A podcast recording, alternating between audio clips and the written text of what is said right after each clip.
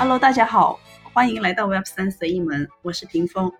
嗯，这一期呢，我跟两位返场嘉宾超哥和夏夏聊一下最近很受道 builder 喜欢的一个 NFT Leo Nance，嗯，以及它的原版 Nonstyle。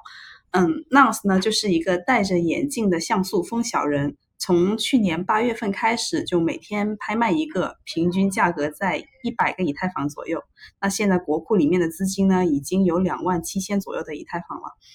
那拍下 Nance 的人呢，可以成为 Nonstyle 的一员。然后就发起各种的提案，去花国库的钱，嗯，打响 Nance 的知名度。Little Nance 呢，或者叫 Little Nance，它是得到 Nance 支持的一个分叉项目，就门槛降低到零点几以太。那为什么这个眼镜小人这么受欢迎呢？啊，在这期播客里面，我们聊到 Nance，它不只是一个小图片，那他最终想做成一件什么样的事情呢？我们从这个问题出发，聊到了一个可能让 Web 三破圈的方向：Web 三加消费，让消费者参与到消费品的创意设计中来。那让我们一起听听两位嘉宾在这方面的新发现吧。呃，开始先说下你们是怎么接触到 Nance 或者是 Leo Nance 的吧。好的，超哥先来吧。嗯，好，那我先来。呃，我我我是上个月当时和 Fit Club 的 Jeff，我们有一次约了一个通话，我们聊别的事儿嘛，啊，然后中间 Jeff 就特别兴奋的跟我说，说有一个项目，呃，你一定要来看看。当时其实我没有听懂，因为我他他说了 Nonce，我知道这个项目，我并不知道他说的是 Little Nonce，因为我没有 听的没有那么仔细。我说这个项目都地板价都一百个以太了，啊，你可以介绍，但是我大概不会去买。到后来大概过了一周了，我我发现他也换头像了，然后我关注的另外几个人也换了头像，我才突然意识到这是一个不同的项目，因为明显跟之前那个还是不一样的。呃，我就去看了一下，发现啊，这是一个叫 Little Nuts 的项目，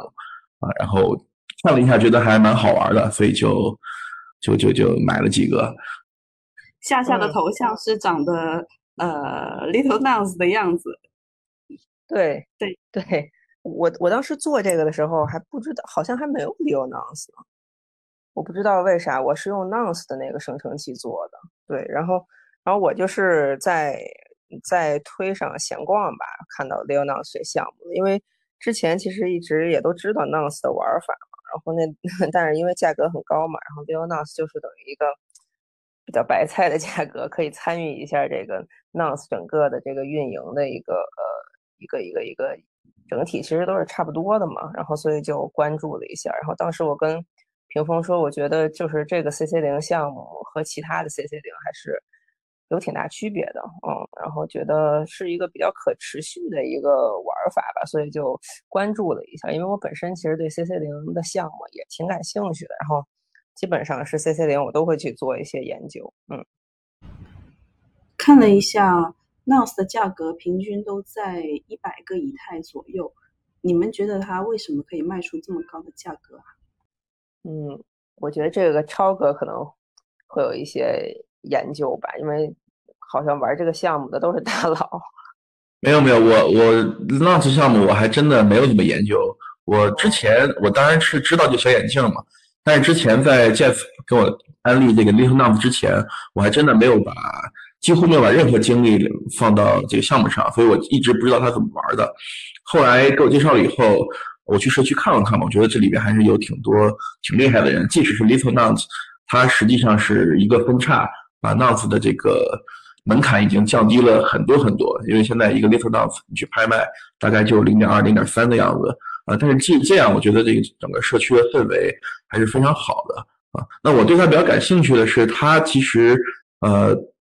它的这个整个意义，我觉得是超越一个 PFP 项目。它不只是一个头像，它作为一个还不错的一个道，它其实是就是这个玩法其实是有点儿呃回归到了最早二零一四年当时 Vitalik 在以太坊白皮书上写的那些道啊，大家通过一个机制去啊共同的管理资金，去呃自动化的运作，能够大部分事情其实 on chain 都能够至少核心的东西吧都能够玩，而不像现在很多道其实。早已经抛弃了 Onchain 的部分嘛，因为 Onchain 实在是搞不了那么多的复杂的逻辑。那 Little Nance 当时让我脸眼前一亮，包括 Nance 是一样的，就觉得哎，这个好像又回归到了最初的玩法，同时呢又有一个比较不错的一个生态。但是具体它是怎么起源，然后呃最早有谁在里边，这个我还真的没有去去看。嗯嗯，据我的了解，就是呃，Nonce 的创建人应该是那个 Punk 四幺五六，他就是不满意那个呃，应该是 Lava Lab 对于那个 Crypto Punk 的那个版权的一个呃分配的那种，因为那个 Crypto Punk 不是不给那个 Holder 版权嘛，然后他就把自己 Punk 卖了以后，然后就创建了一个这个 CC 零项目，就是作为一个反抗。然后我是知道，就是那个 Nonce 的等于有十个 co-founder 嘛，就是叫他们叫 Nonders，然后里面都是一些特别牛的人。就是我知道的有这个，一个是这四幺五六，然后一个是那个 Dom，他们他就做 Loot 那个嘛，然后还有那个 Crypto Toes 的创始人 Grampy，等于就是一些这种，那他们就是等于自己也一直比较关注这种 CC 零的这种版权的项目吧，然后其他也有一些大佬我就不太熟了。哦，对，就是可能一开始就十个人发起嘛，然后这十个都是 NFT 的 OG 或者是呃顶级的收藏家，所以你说它贵也不奇怪嘛。对对，而且因为它的量实在是太少了，就等于它如果到了那天我看是，如果它到了 10K 的一个数量的话，要到二零四八年，就等于它一直是一个。非常稀缺的状态，所以它这价格也很高嘛。再一个是参与的就是大佬也比较多，然后我觉得它就一直可能价格就维持在这个这个这个这个这个这个价格，其实也不是很奇怪。刚刚超哥有说到，就是觉得回归到二零一四年的那个玩法，这个是怎么怎么理解呢？它完全在链上。我我觉得也不是完全在链上，因为这个道还是有很多的 member，最后 member 都是活人。大家去有些 idea，肯定这还不是完全链上嘛，但是至少这个道的它的核心的机制是完全通过链上的逻辑去实现了。比如说，我们我们如果说，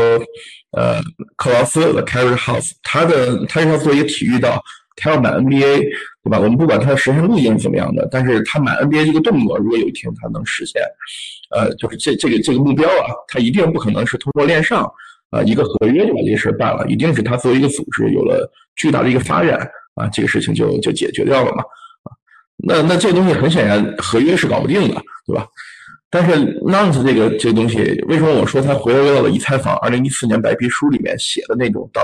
呃，在那一年白皮书里面算是出版了。呃，其实维塔利克是给道做了一个定义，我不记得不记得具体是咋说的了，反正大意就是他其实那天说了两个概念，一个是 DAO 就是道嘛，还有一个叫 DO。那么他说的很清楚，就是 DAO 和 DO 中间差了一个 A，那这个 A 是什么？这个 A 就代表啊，你是能够完全的让这样一个组织啊，通过共识、通过合约能够。自动化的运行，这中间其实不需要太多人员的，比如说对于这个运行机制的一些干涉啊啊，所以如果你做不到这一点，你就是 DO，你不是 DAO。所以如果按这样的定义呢，现在我觉得绝大部分道其实都是 DO 而不是 DAO。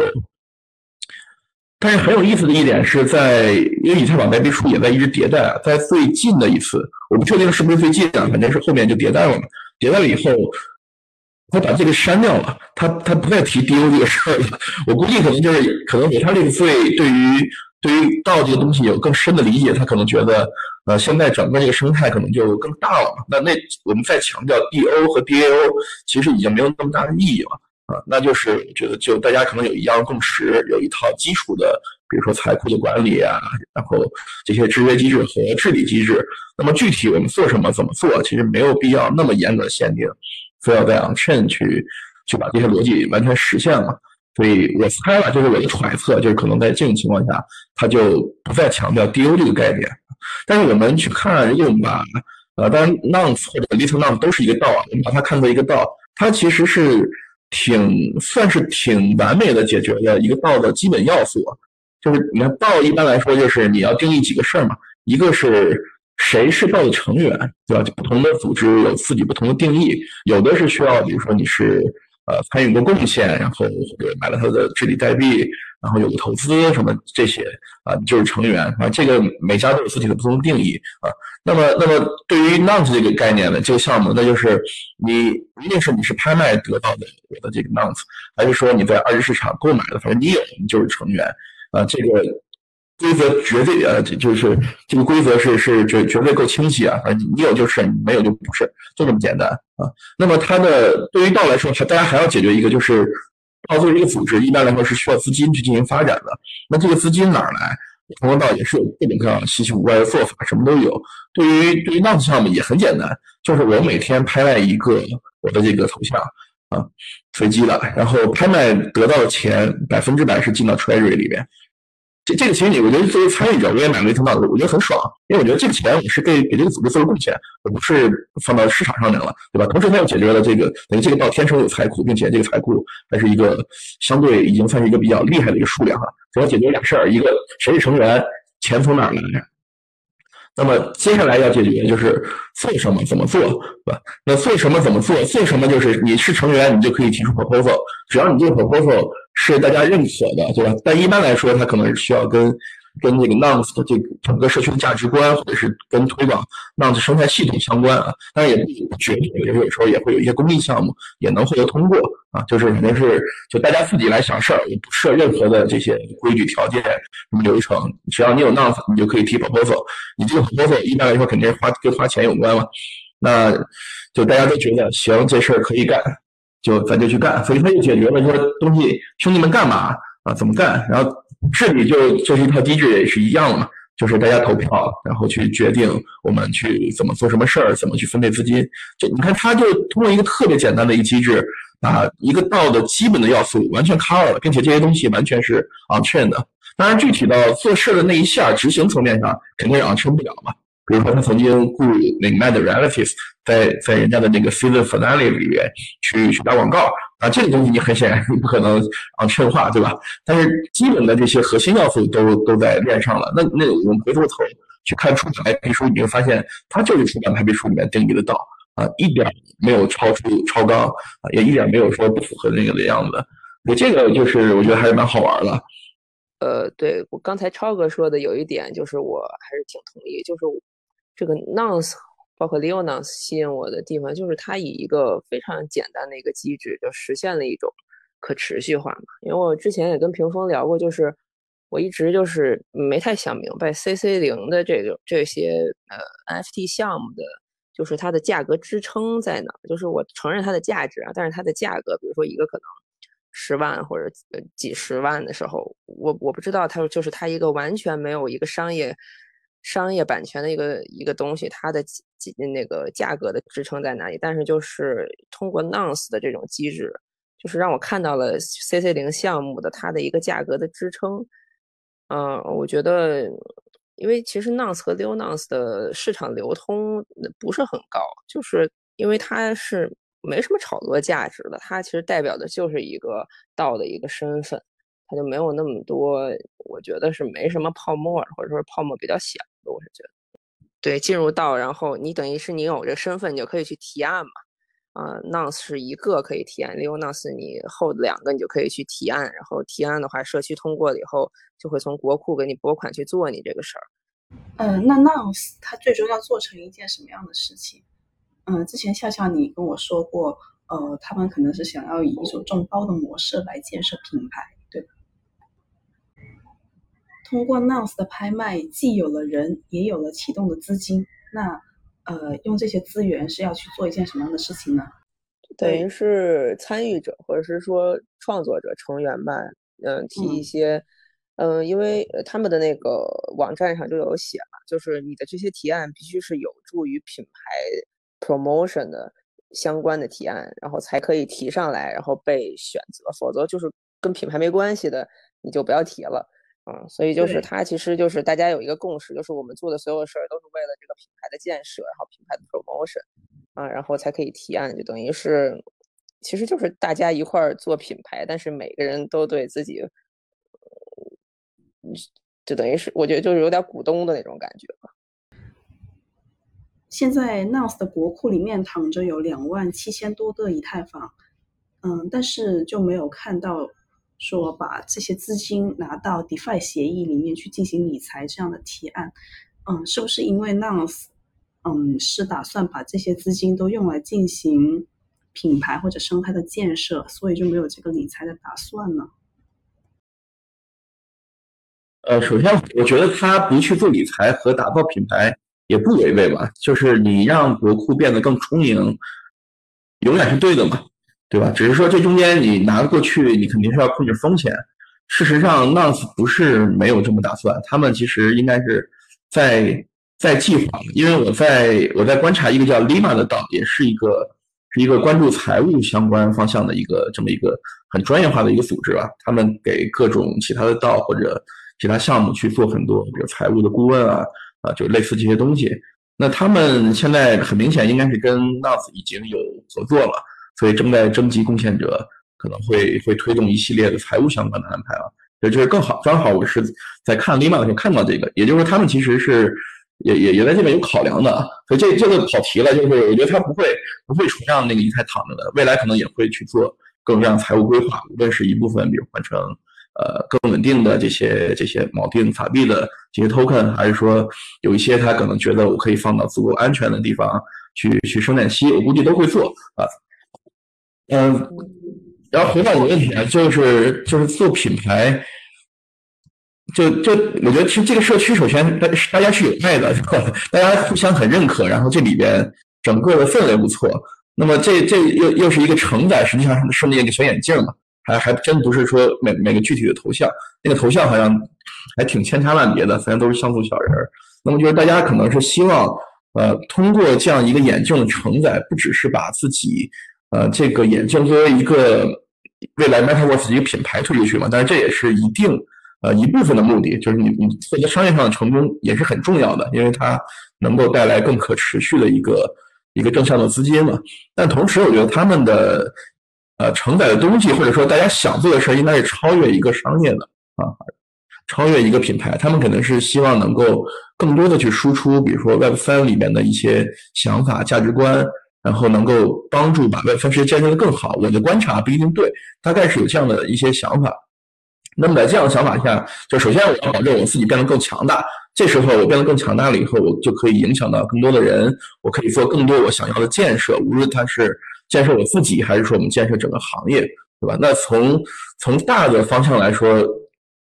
这个其实汇总成汇总成具体的 action，那就是让我们变得更成功，让我们这个东西变得呃大家更认可，对吧？无论是我做小眼镜去卖，还是对吧赞助一个什么东西，所以所以其实你具体到行为上面还是还是挺容易的嘛，就是这个东西能够在生态里面去去推广我，然后让大家更了解我。然后过来的人更多，就肯定就就成功了嘛。所以如果说我们把它这这事儿理解成品牌理解成生态，我觉得就呃就这么理解，可能是我的理解哈。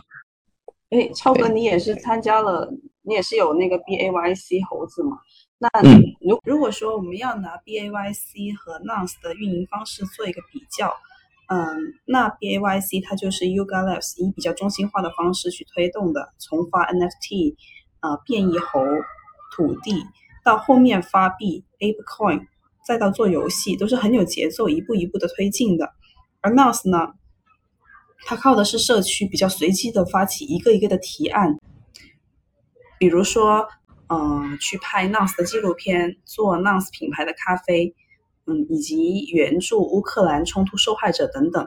嗯，你怎么看这两种模式的对比呢？BVC，我觉得它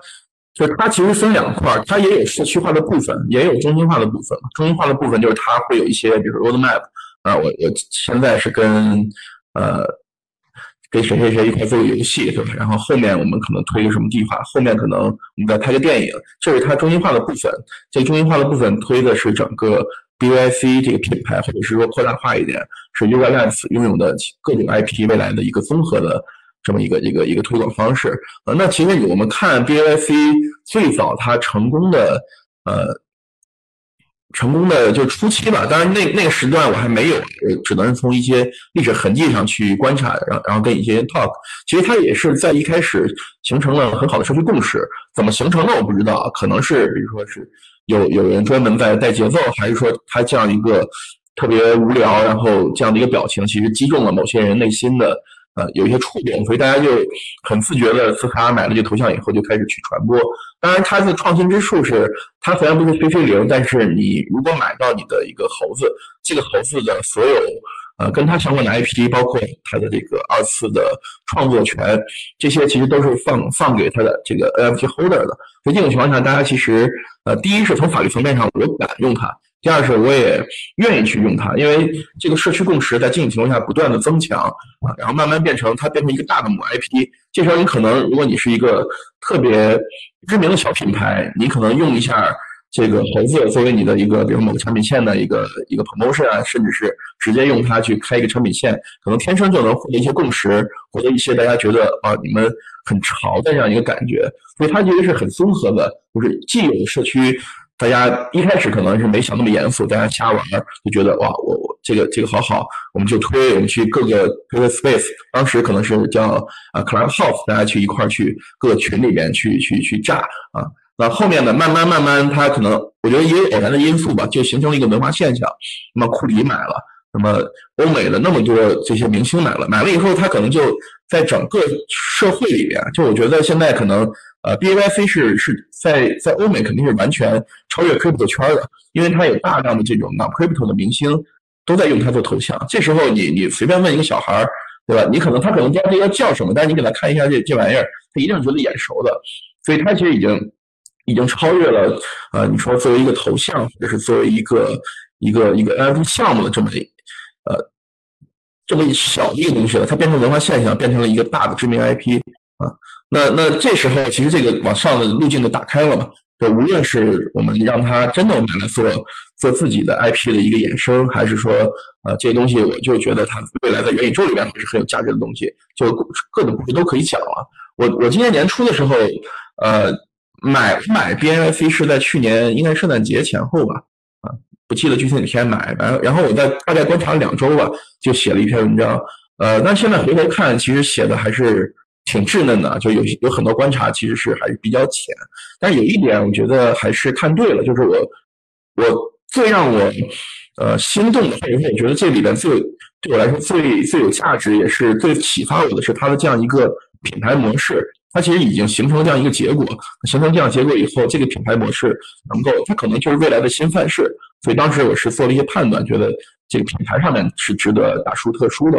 那后面我们看到应该是五月吧，我记得李宁买了这个，呃，就买了一个，然后就去用印度它的这个呃运动服，然后其他一些品牌也在买，其实一定程度上呃验证了这样一个玩法。当然，它的故事不止于此，但是我自己比较比较喜欢的是这一部分，因为我觉得未来 Web 三加消费肯定是我觉得是非常重要的，Web 三能够推到全世界，推到所有普通人的一个非常重要的方式。那么 B I C 是在这边给大家打开了一个新模式。那可能现在我们讨论的这个 Nonce 四四零这种，可能是另外一种范式，但是我觉得也是有很大成功的可能性啊。所以这块我都很关注。这两个这两类的项目的就是呃的价值的逻辑不一样。就像 B A Y C 这种做 I P 的这种这种它的价它的价值或者说。我感觉就像是外部给他的一样，就是我给你估值，就是像估值一个公司一样去估值 B A Y C 的价价值。但是 Nounce 它就好像不是从这种外部去估值，而是它是由内往外的一种建立起它的价值。就是它跟我们现在理解的这种商业好像不太一样。那 B A Y C 感觉就是一个。他要做 Web 三的迪士尼，那他确实是就是这么做的。他在做一个 IP，只不过他是他的创新点在于他用 NFT 这这个技术给到了 Holders 这个版权的使用嘛，就等于是能让他这个品牌去更更快的成长，大概这样，就是加上了一些社区的东西。呃，我我是这么看这两个对比啊。呃，你看 B A Y C 也有，呃 n o u n c e 现在，但是 Nonce 我没有买了 Little n o u n c e 然后类似的一个项目叫 Mafia，我之前也很喜欢它，我现在在 Twitter Discord 我还是用它做头像嘛，啊，我我觉得这两个在我看来 B A Y C 啊，无聊猿，它其实就是一个品牌。我我觉得这就是一个品牌的一个一个玩法。但是这个品牌玩法现在更加的社区化，更加的 Web 三啊变了。那么 Nouns 我觉得它不是品牌的玩法，我觉得它是一个是一个文化符号的玩法。我我不知道大家看没看过《阿甘正传》，如果你看过，我我很喜欢这个电影，我看过很多遍。就是这里面有一个细节是，呃，阿甘中间就有一段就爱跑步嘛，就跑来跑去，跑得很有名。中间就有记者来采访他，呃，就就给他拿了一件 T 恤衫，想要签个名还是啥的。正好来了一辆车，啪开过，呃，然后弄得他一脸迷，他就拿那个 T 恤衫往往往脸上擦了一下，擦出来以后就扔给那个骚扰他的那个人就走了。然后那个人打开 T 恤衫一看，就是一个笑脸啊，然后就后面这个笑脸就就非常火。但是《阿甘正传》里面所有这故事都是有。这个梗都是有点，都是有原型的嘛。就是这个笑脸，确实在全球范围内已经变成了一个文化符号。就现在我们去买个塑料袋，你会发现，可能那个塑料袋上印的也是那个黄黄的笑脸，对吧？我们去买，有时候去做活动，发一个这种这种小卡片，里边可能也的也是印的这个。呃，那那个笑脸，实际上，那笑脸其实是有商业化的版权的啊。就是严格来说，你要直接用，其实是是侵权的。但是它最早是。应该就是一九六几年吧，当时是一个公司，大家去去看啥，就是说我们我们是这个玩个游戏，干个什么东西，就是我们可能大家一块画一画东西，就就画出了这样一个笑脸。然后这个笑脸就逐渐流行开了，后面应该是被法国的一公司，这个具体就不讲了，就是钻了空子，把这玩意儿注册成了他们自己的一个版权啊。但后面你看到笑脸，其实因为它简单，它看起来就是大家还是非常讨喜的一个一个小笑脸嘛。所以它就它就变成了文化符号，它在全球流行开来啊。那么现在用这个笑脸做衍生品的其实非常多。你看高尔夫球、网球可能也印成笑脸的形状啊，甚至是有一些那个那个，我记得还有谁种橙子，种完橙子以后给他弄成笑脸，它其实就是全球性的文化符号了啊。嗯，那在我看来，Nouns 也好，或者是 Mafia 也好，如果说他未来能够把自己的故事控共识扩大，走到那一天。他就是下一个笑脸啊，但是这个笑脸属于全世界，这个笑脸不属于某一家商业公司，不属于某一个个人。对，我觉得超哥总结挺好的。对，文化符号这个观点，第一次听还挺有意思的。对对，我觉得嗯，Nouns 就是那些那十个 nunders，我觉得他们对于版权的这种探索还是挺。挺超前的吧？我觉得他们是，嗯，挺 应该会比较鄙视咱们就是现在的版权。我可能他们可能内心也会比较鄙视 B A Y C 这种给版权的方式，所以他们在探索一种更激进的一种这种嗯版权的形式吧，或也是一个比较理想化的一个实验吧。我觉得，嗯，感觉刚刚我们聊的几个项目。呃，在版权这个问题上，好像能找到越来越分散到个体的这么一个规律。就最开始谈到 NFT 玩家四幺五六，他批判这个 Punks 的嗯版权集中在 Lava Labs 的手里，然后到 BAYC，那 Yuga Labs 就给了猴子的这个持有者有较大的权利嘛，嗯，让他们可以使用购买的 NFT 来创造和售卖衍生产品。那来到 Nouns 和 Ampher 就是 CC 零了，CC 零就意味着这个创作者他主动放弃了法律意义上的所有权，就任何人都可以将这些呃作品改编并且用于商业目的，就是连呃 NFT 持有者这个限制都取消了。嗯，不过这里 Nouns 相比 Ampher 它还有一个国库。就似乎更加能凝聚人一起来利用这个资金来做点什么，但是也不好说。Amber 也是有它的文化凝聚力的。对，就比如说像超哥刚才说的笑脸，它其实它是一个全球的文化，但是它的商业价值，或者是说它它没有什没有什么商业价值嘛？其实就是除了那个法国去注册的他的那个公司以外，没有人从可以从这个笑脸里面获得一些商业上的收益嘛？但是我觉得 Nouns 就是在探索着一个这这个东西，就是这东西它已经是 CC 零了，但是怎么让一些人或者一群真正去推动这个这个东西变成一个文化的人从中去获益？如果说到 Nouns 的发展的话，会有一些呃缺点或者是阻力，你们觉得会是什么呢？就是它会不会每天一个，会不会到了就是没有人去拍，就突然就停了？有可能。对呀，以及它呢是无限量供应的，那可能就会有一种我不知道会不会对价格有一个抛压，以及就是呃。治理投票会变得更加困难，我觉得都有可能。其实它整个模型就很简单，就比如说举个例子，就是我今天花一万块钱，我说我做一个品牌，我用这一万块钱可能做出了一些事儿，小有成就。可能第二天屏风说，嗯，我想加入，我说那你也给我一万块钱，然后我这品牌咱们俩就对半分股份，对吧？然后它其实就是一个不停的这种加入人进来，然后获得股份的这么一个。一个模型嘛，那假设已经在这个这个组织里的人，他没有做出什么成绩，他没有拿这个我们这个国库里的钱去做出一些对这个品牌有很好的一个 promotion 一个建设的动作的话，其实他嗯，我觉得是没有可持续的吸引新的人进来的一个动力的。这个我觉得其实是所有的社区类的道，其实都有一个问题嘛，就是大家启动的时候都是特别特别激情，叫 call to adventure，对吧？你你你你你回答了很好的问题，就是我有一个很好的一个旅，一个一个冒险旅程啊，然后我们是一帮还不错的人，就把大家吸引过来，跟你一块去冒险，一块去走。但走着走着，可能发现你你这玩意儿走的不怎不怎么样嘛。他共识可能慢慢慢慢就会逐渐变弱，或者有些人他会被别的冒险所吸引去玩那个去了。这这个可能那肯定是这样。我觉得所有的社区类的这种靠一个梦想吸引大家加入的项目，其实都是这样。就是中间能不能撑得住，我感觉可能大部分倒是撑不住了啊，因为这个东西就就跟创业一样嘛，创业总是九死一生，倒更是这样。那么谁最后能撑住，可能就真的会做出一些特别伟大的一些事情。嗯。Nouns 有个好处，好处就是它国库这个钱比较的充足，对他钱足够多，他比别的道要有钱，这可以支持他穿越 N 个牛熊。呃，就我感觉，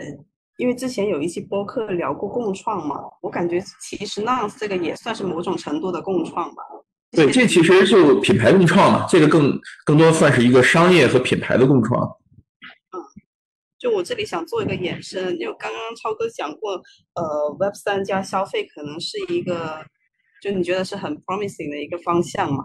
呃，然后我也看你发过像 GMGN 这样的一些项目，嗯，对，就还想呃，就向你请教一下，他们是怎么玩的？GMGN 其实还没开始玩，才故事讲了很久了，呃，然后也参加了 Face Club 的 SC 零四那一期，嗯。到现在其实还没有真正开始。我我我先说一下我为什么关注这个方向嘛，就是我我在这个圈子里面挺多年了嘛，二零一三年进来，到现在接近十年。呃，在这十年间，一直到去年之前哈，就是我见到的所有的人，大家进入这个圈子都是投资或者投机。就是来的，要么就是投资者，要么就是投机者。其实，在很很多程度上，这俩也是一样的嘛。啊，或者是有些人就是过来骗钱的，他是来来骗的，也也也很多，对吧？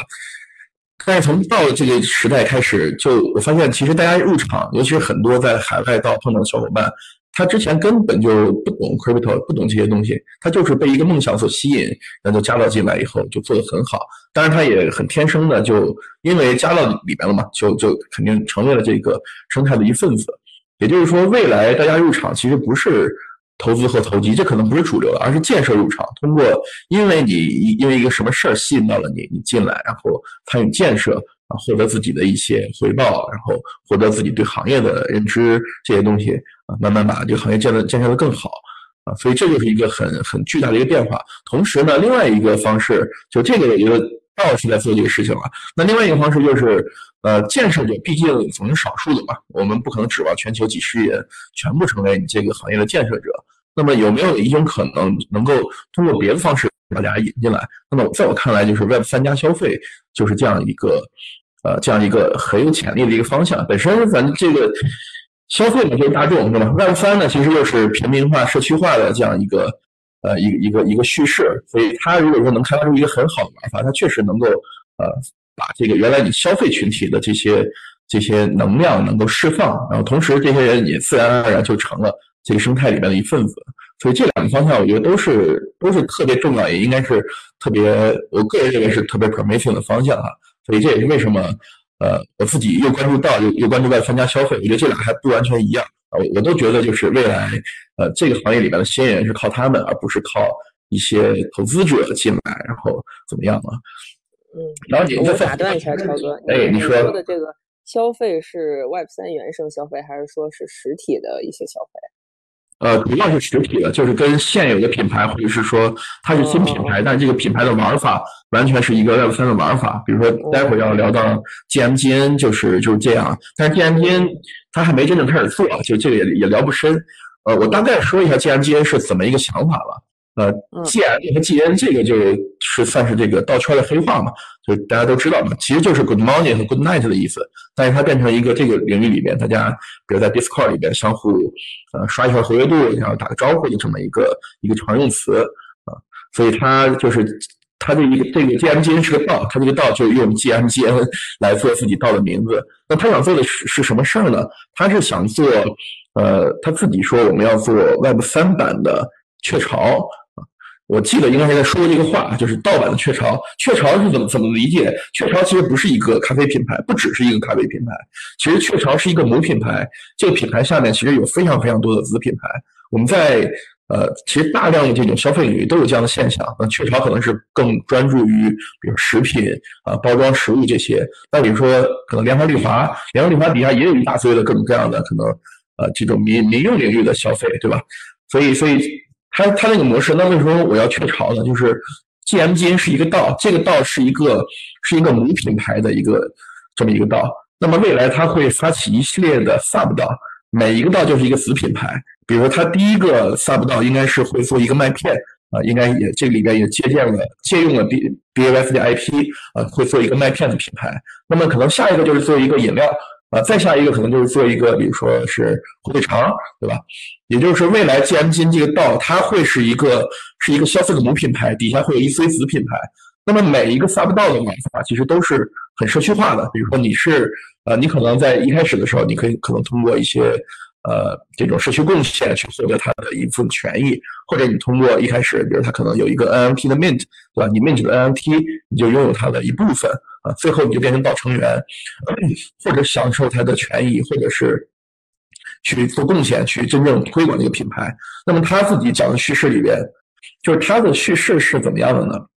他更多的在去，比如说去挑现有的这种消费，他们叫包装消费行业的问题，对吧？就是问题是什么呢？第一是这些这些巨头，他们首先，他们已经变成一个利润驱动的机器了啊。实际上，所有的公司其实严格来说都是这样。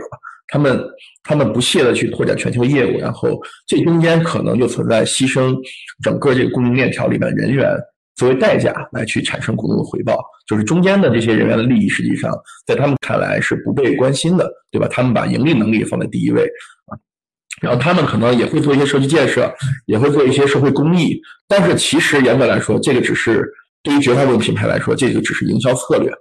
他们其实已经失去了他们的可信度，失去了他们真。真实的声音啊，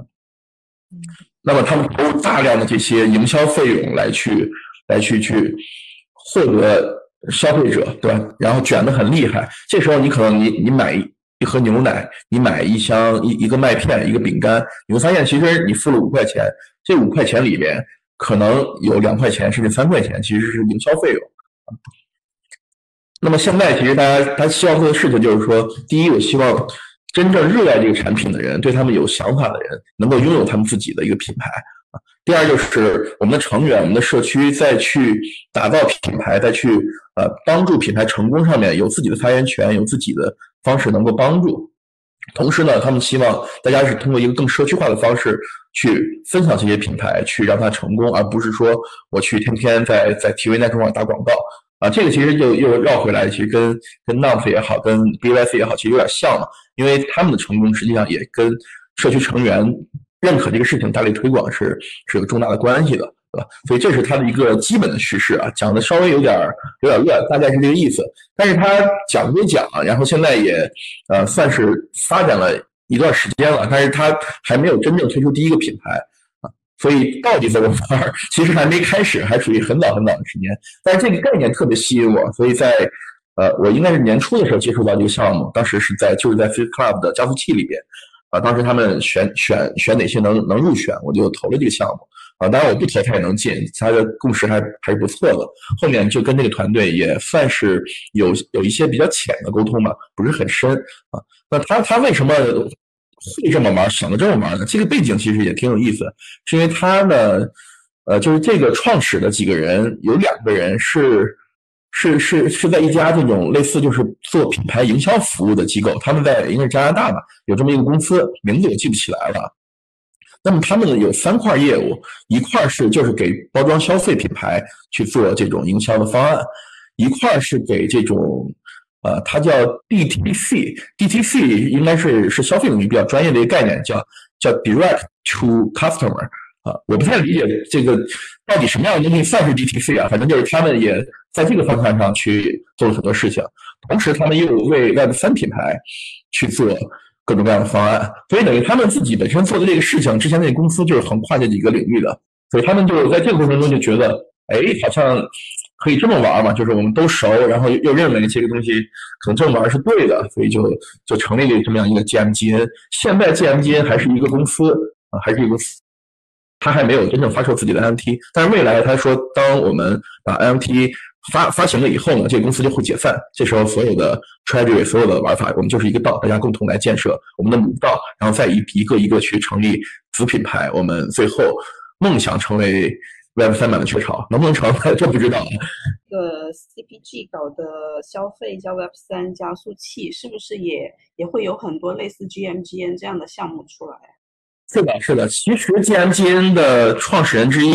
就是 C CPG Club 里边的一个人，但那里面有好多人嘛，我也在里边，就大家只是成员，他并不是那个项目本身的一个一一个组织者啊。CPG 呃，刚才讲了半天，其实也讲了 CPG，CPG 严格来说，它的含义是叫包装消费品嘛。但是刚才我们提到那个 CPG Club，它其实把包这个应该是 consumer 的那个 C。换成了 crypto，就是他要用 Web 三的玩法去搞这种包装消费品啊，是这么一个 club，里边有很多品牌，然后做品牌的、做消费的人啊，当然也也有很多是呃 是炒 NFT 的，就是那里面有很多频道，有一些频道特别活跃，都是大家在聊有什么样的新 NFT 可以冲啊，然后里边反而是呃就是真正聊很严肃在聊这种 Web 三加消费的呃没那么多，但是它里面有几个频道，有一个。有一个是叫 Real CPG 啊，就是那里面是真的在聊很多特别严肃的，我们怎么样去去搞这些 CPG 行业，怎么样去能够把 Web 三去推广过来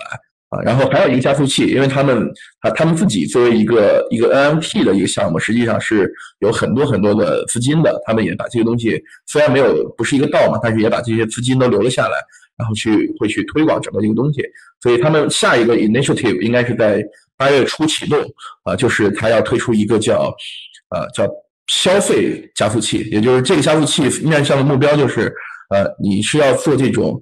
消费领域的创新，同时又是一个 Web 三类型的项目，那么这样呢，你就可以来申请，啊，如果你申请成功，我就会给你提供相关的资源，然后给你提供一些钱，然后来助推你。刚才咱们了解之前，我还正在看他那个那个加速器频道里面的一些一些一些东西。嗯，是 C Club 吗？不是 C Club，是 CPG Club。CPG Club 要做一个他们做的加速器。是是是，他们做的加速器。然后现在是第零期嘛，在也第一期还没启动。听完超哥说，我觉得现在可能总体上有两类啊，比如说 GMGN 和 CPG 这种，其实就是在做快消品，就是他们的愿景比较宏大，就是感觉是在想要树立一个行业的标准。再有一类可能就是更加垂直或者小众的领域的一种呃社区共创的东西，我觉得这是两种可能不同的一个发展的方向。嗯，就是所有的这些 Web 三消费啊，就是它，嗯，你在是一个 Web 三的一个组织之前，你是一个品牌，就是你做东西，肯定你你是首先要 满做一个优秀的品牌，其次你才是一个优秀的 Web 三品牌。那其实比如说像猴子，他们不是也是出过什么咖啡之类，但是据我所知，好像在网上销售的并不是特别好。所以我觉得就是也不能太去，就是嗯，去再说就是 Web 三或者说这些东西。首先，你的产品你的这些东西肯定得是一个好的东西，然后其次你的运营的一些东西，可能加入 Web 三以后可能会有更好的一个效果。嗯，猴子的那个东西，它可能更多的一个是，其实是在消费社区自己嘛。就比如说猴子在洛杉矶开的那个餐厅，当然因为猴子确实在美国还蛮火的，所以除了 B Y C 自己的支持者，很多人也也去吃啊。但是但是更更多我我我把它当做一个，其实是一个 promotion 一个品牌推广，而不是真正的我就要特别严肃的去做一款一款一款这种面向可能未来几亿人的一个消费品。所以可能这样的一个多一点。那那刚才提到那个马太茶，我觉得马太茶是一个玩法啊。然后刚才提到 GMGN 是另外一个玩法。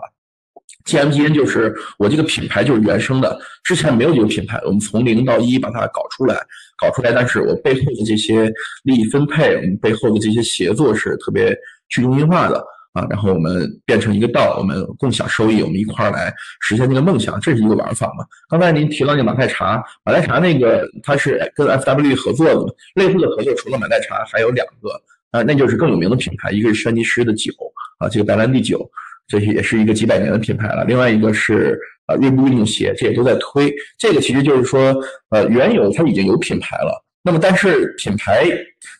它是需要各种各样的新的产品、新的迭代，对吧？那在这个过程中，我们是不是能够去引入社区的力量，然后帮助我们去做出更好的产品，更加接地气的产品？同时，因为你提供了帮助嘛，呃，除了你获得成就感，获得一些你觉得这玩意儿很好玩儿，你参与了，我们也能够把一些潜在的权益能够分给大家。这实际上就很好的把把品牌和社区进行了一个连接，这个也是未来应该是会比较主流的一个玩法。而且这个玩法，我觉得它可能会比。呃，原生品牌会更快，因为原生品牌你想做起来其实很难的嘛。就你作为一个创业公司，别说就这么 Web 三这种玩法去搞，你就普通品牌创业也没那么容易做，是吧？但是如果说它是一个已已经有一些品牌积淀的一个品牌，呃，他愿意去做这样的尝试，他同时这样的这个尝试里面实际上是有各种各样的方案在各地去去做合规的嘛，哪怕是在一些对于加密。这个可能不太友好的地方，其实也有方式去能够做到一定的合规，或者至少是说我能够实现 Web 三精神。那这时候，其实你发现他如果说能做出一个爆款，他可能天生就能够把一百万人去引到这个世界里边，让他感受到这样一个魅力，然后慢慢的去成为呃这个世界的一员。我有个问题哈，就是。就是 G M G A G N 这种公司，就是它，比如说他线下，他收入肯定基本上都是实体的销售的收入嘛零售的收入。那他这个收入是怎么分配给他的这些参与了这个道的成员？呃，他现在因为第一个品牌都还没做出来嘛，所以并没有一个很确定的计划。但是大概的方式啊，之前有过讨论，就是他会把这个东西会。分成几几份儿啊？因为他作为一个道呢，他不需要那么重，所以他自己不会去拥有生产商，所以它这里边其实这个整个链条里面还是有生产环节的嘛，生产和品控，所以它一部分的这个收入，呃，就其实是要支付给他们作为生产的费用那剩下的部分大概就是说会一部分会给到这个道的可能最核心的发起的一些人，呃，那你你也可以理解为道的贡献者，只是他贡献的早。贡献的多可能他分一点啊，一部分会给到比如说很具体的这些 sub 道的这些贡献者啊，因为它是这是一个 sub 道的概念嘛，就是每一个品牌是自己的 sub 道，sub 道的贡献者会谁参与了这个项目，可能谁会去分一点啊，还有一部分是到到国库里边为未来发展做预留，大概是分成这四块啊，这是他很早期当时大概做的一个。只是一个想法嘛，到最后，比如说真的形成很具体方案的时候，我认为这里面应该会设计的非常细，因为你你想跟大家分，也不是随便分的，对吧？随便分，可能你被定义成证券，这玩意儿也也 F E P 来搞你，你也很难受嘛。所以这里应该是会相对来说会有一个可能更精细的方案出来嘛。那 G M G A 虽然说这个事儿推的不是特别快啊，从一月关注它到现在半年了，其实第一个品牌也没启动，但是我看到它的运营，它各种各样参加活动。包括它找媒体报道，以以及他不断增加的他的这些顾问团队，感觉还是他拉了一些认可这个事情的人啊，好像强生的一个之前的一个副总裁吧，也在他那个算顾问里面，就他还拉了挺多这些做品牌这种这种会传播的人来一块搞这个事情。就你看那帮人跟传统 crypto 圈的人真的不是一拨人啊，那我觉得这就对了，你你你拉 crypto 圈这波人，我觉得这事儿就完蛋了，估计。他们是美国公司。呃，应该是加拿大的估计，因为那个他上面之前刚提到那个做做这种帮人做方案的公司是加拿大的嘛，所以我猜他注册可能也注册在加拿大，但是这不重要。当他呃 NFT 真正发行出来的那一那一刻，这个公司就解散了，以后它就是一个道。嗯嗯，对，那因为现在不是美国已经有一些州去承认道的，作为一个公司的组织嘛，可能在法律上面，嗯，可能这个还是。今后也会有更完善的一个支持吧。对我估计可能就是这个道单独会注册一个实体，跟之前的公司会会进行一个一个分离。那这个实体，比如说是在呃特拉华州，还是说在开曼什么，这这就不重要了。嗯嗯，就根据他自己的合规需求去搞嘛。对对，可能这些也是现在。嗯，这些组织面临的一个问题吧，就是有一些法律的东西它还是比较空白，或者说是比较模糊的，可能具体的一些利益分配还是没有办法完全的呃明确吧，可能也得随着法律的一些东西的具体的落实，可能才会有更进一步的推进。是的，是的，嗯嗯，就比如说那个呃前几前几前段时间特那个什么的，就是那个 B A Y C 和 R B A Y C 的那个问题嘛。然而 B A Y C 抨击 B A Y C 不是有一点就是他们的版权的问题吗？嗯，然后当时不是有篇文章就写为啥 B A Y C 没有告 R B B A Y C 侵权，只是告只是告了他一个什么诽谤还是啥的，我也忘了。总之就是就是这个 B A Y C 就是的现在就是自己说的给 Holder 的这个版权的这么一个形式，它其实在法律上可能并没有办法。保障就是他共项目方以及 holder 的权益的，具体我也不太了解啊，但是可能是有这些。他这个事儿你好像记反了，就是他没有告诽谤，但是告的侵权。哦，你你看正好记反了，但是但是之前我确实看到过，就是有人也说过，就是根据比如说美国的版权法，就是你虽然说你声明你这样你就完全授权什么的，但实际上根据版权法的一些很具体的操作规范。好像不是说你声明就那么容易就就弄了，这个确实是可能是一个非常模糊的地带，啊，就是我们现在 Web 三大量的领域都是这样，就是需要大量的这些踩坑啊，或者是大量的探索，才能把这些一步一步，或者是看清楚，或者是说它原来没有规矩，可能因为现在出现了这样的东西，我们慢慢需要把这些东西规矩立上，然后能更好的去支持我们行业的发展。对对对，可能还是 CC 零就更彻底一点，就是完全放弃。就爱咋用咋用就有。刚刚讲这个 Web 三里面，就是这这一套的一个思想，把它挪到消费品上面来。我在想，有没有有没有可能，就是不通过 Token，不通过 NFT，那它其实要做的就是说，把生产端的一些东西，把它呃挪到消费者那里，让消费者呢也参与生产，就是它变成了从单纯的一个消费者变成了呃，它既生产又消费的这么一个角色。就有可能的，这当然有可能。这当然，我觉得你说生产不准确，生产肯定是还是需要有专业的生产商去做嘛，啊，然后才能保证。对，就是大部分还是要有一个团队，不管他到好公司也好，但是呢，他就留一一小部分，然后给到社区去完成最后的一端，就让他们去发挥一些创意。对对对，这可能是更多的是从从品牌的创意，或者是无论是一个传播的创意，还是说是比如说你如果是做饮料的，可能从配方上面就就对吧？大家就觉得这个东西就是好，对吧？但是你没有发现这玩意好，但是我们发现了，我们去作为一个社区的这么一些人把它提出来，就就这个，我觉得是未来应该是很快会发生的。其实我自己就。无论是我也去鼓动过一些品牌，还是说，呃，我也看到一些品牌试图再去做这样的事情，而且这样的事情呢，呃，其实严格来说，你其实是能够把 token 这些东西都绕过去了，绕去看用人们什么一个什么样的方式，对吧？既能够用拥有 Web 三的理念，然后类似的机制，但是又能够让大家觉得这里边没有那么多敏感的事情，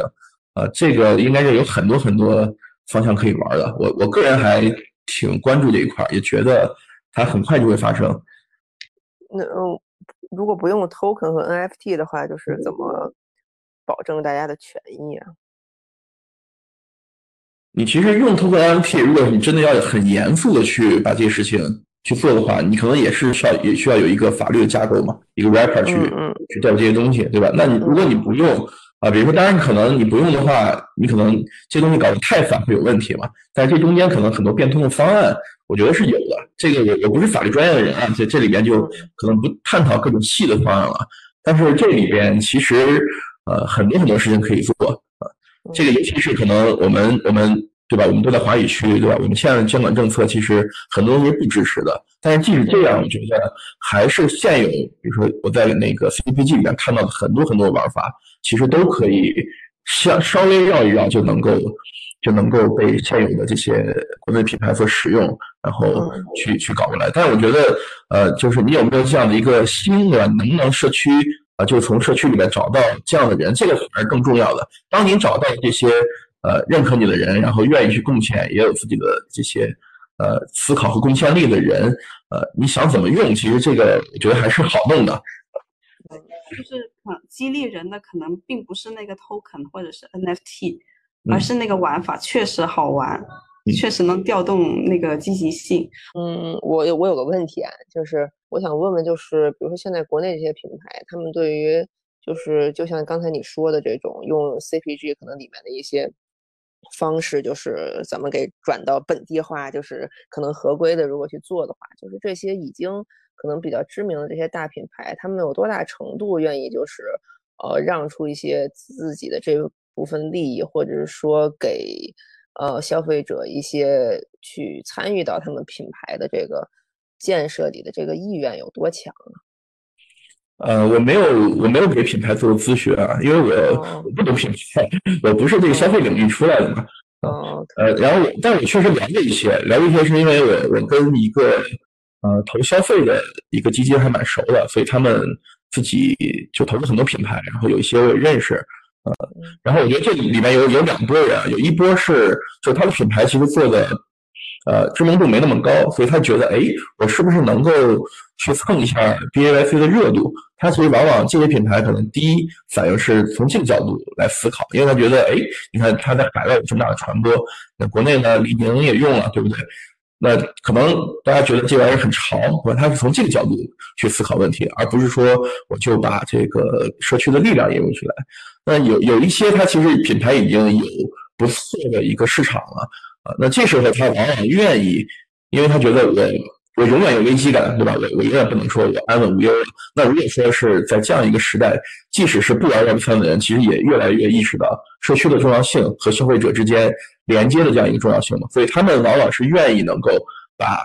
这些真正消费端的这些这些支持他们的人，能够拉到这个生态体系里面，大家一块儿去为未来去做建设啊。所以在这种情况下，他们是有意愿愿意去。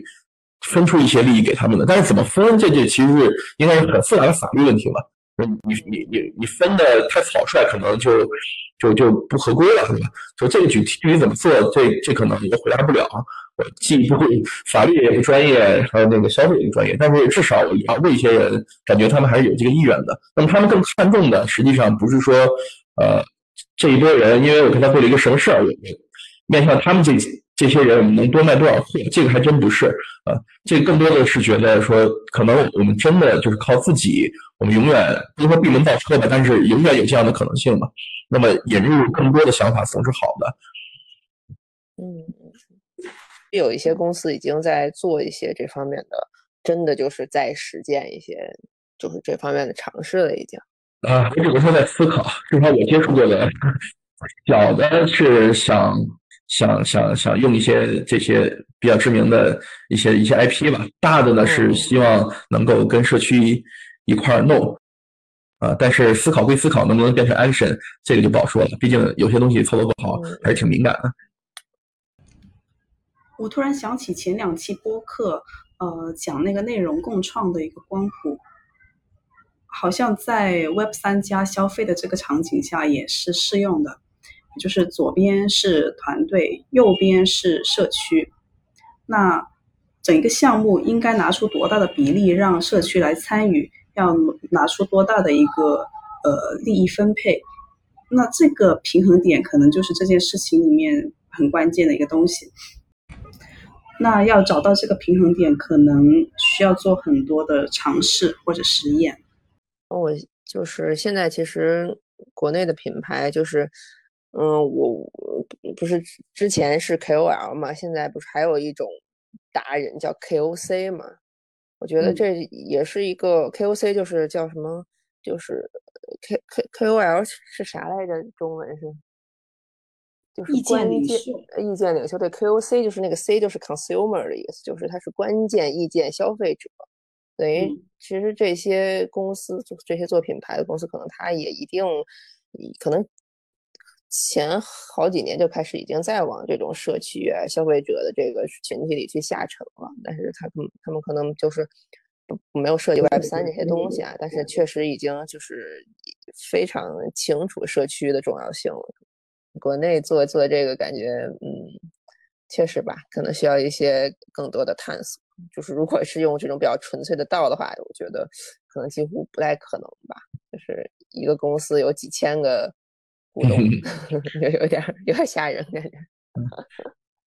可以稍微迈一小步嘛，就是五分也比零分强，对不对？你追求一百分，这个其实很很难，对吧？就即使是海外。有一些监管没那么严格的地方，它其实也做不到。无论是从操作层面上做不到，还是说从，因为其实也有很多呃是在模糊地带嘛，不是说呃不记什么的就完全合规了，对吧？其实也有大量要探索的东西。嗯嗯。所以说，对于这一块，嗯，就我们今天整个聊下来的，我觉得都是有一个影子，然后我们要去持续的去观察，